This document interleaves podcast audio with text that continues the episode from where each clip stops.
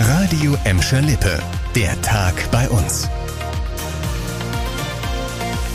Mit Vera Körber. Hallo zusammen. Gleich drei beliebte Treffpunkte in Bottrop sind ab heute für die Besucher tabu. Die Zufahrten und Parkplätze an der Grafenmühle und das Tetraeder sind mittlerweile gesperrt. So will die Stadt verhindern, dass über das lange Osterwochenende zu viele Menschen dort unterwegs sind. Am Bikertreff Grafenmühle werden der kommunale Ordnungsdienst und die Polizei auch streng kontrollieren. Wer sich da nicht an die Regeln hält, muss laut Stadt mit empfindlichen Geldstrafen rechnen. Die Sperrung gilt bis einschließlich Montag. Das Tetraeder ist sogar bis Dienstag dicht. Die Halde bis zum Plateau bleibt aber geöffnet.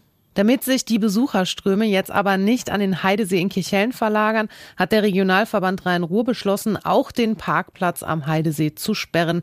Und auch der Heidhof kann nicht mit dem Auto angefahren werden. Die Straße ist ebenfalls gesperrt. Ja, und nicht nur in Bottrop werden beliebte Treffpunkte gesperrt.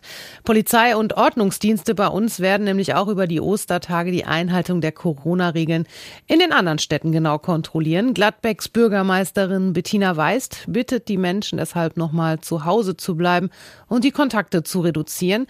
In Gladbeck werden am Wochenende dann auch Mitarbeiter des Jugendtreffs unterwegs sein, um gerade Jugendliche an die Einhaltung der Abstands- und Hygieneregeln zu erinnern.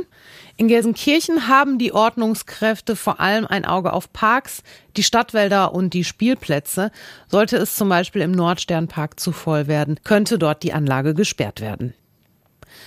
Nachtschwärmer bei uns müssen sich ab heute auf Verspätungen und Ausfälle bei der S-Bahn einstellen.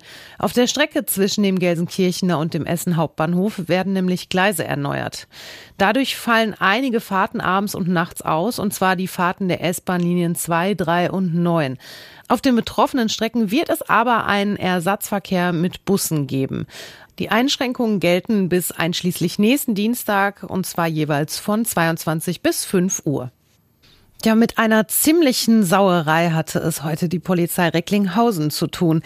In Kirchhellen war auf der Alleestraße ein Auto mit einem Trecker mit Güllefass zusammengestoßen. Das Fass fiel auf die Seite und lief aus. Die Alleestraße war im Bereich der Dienstlagener Straße für mehrere Stunden komplett gesperrt. Die Gülle musste erst aus den Gräben und aus dem kaputten Fass abgepumpt werden.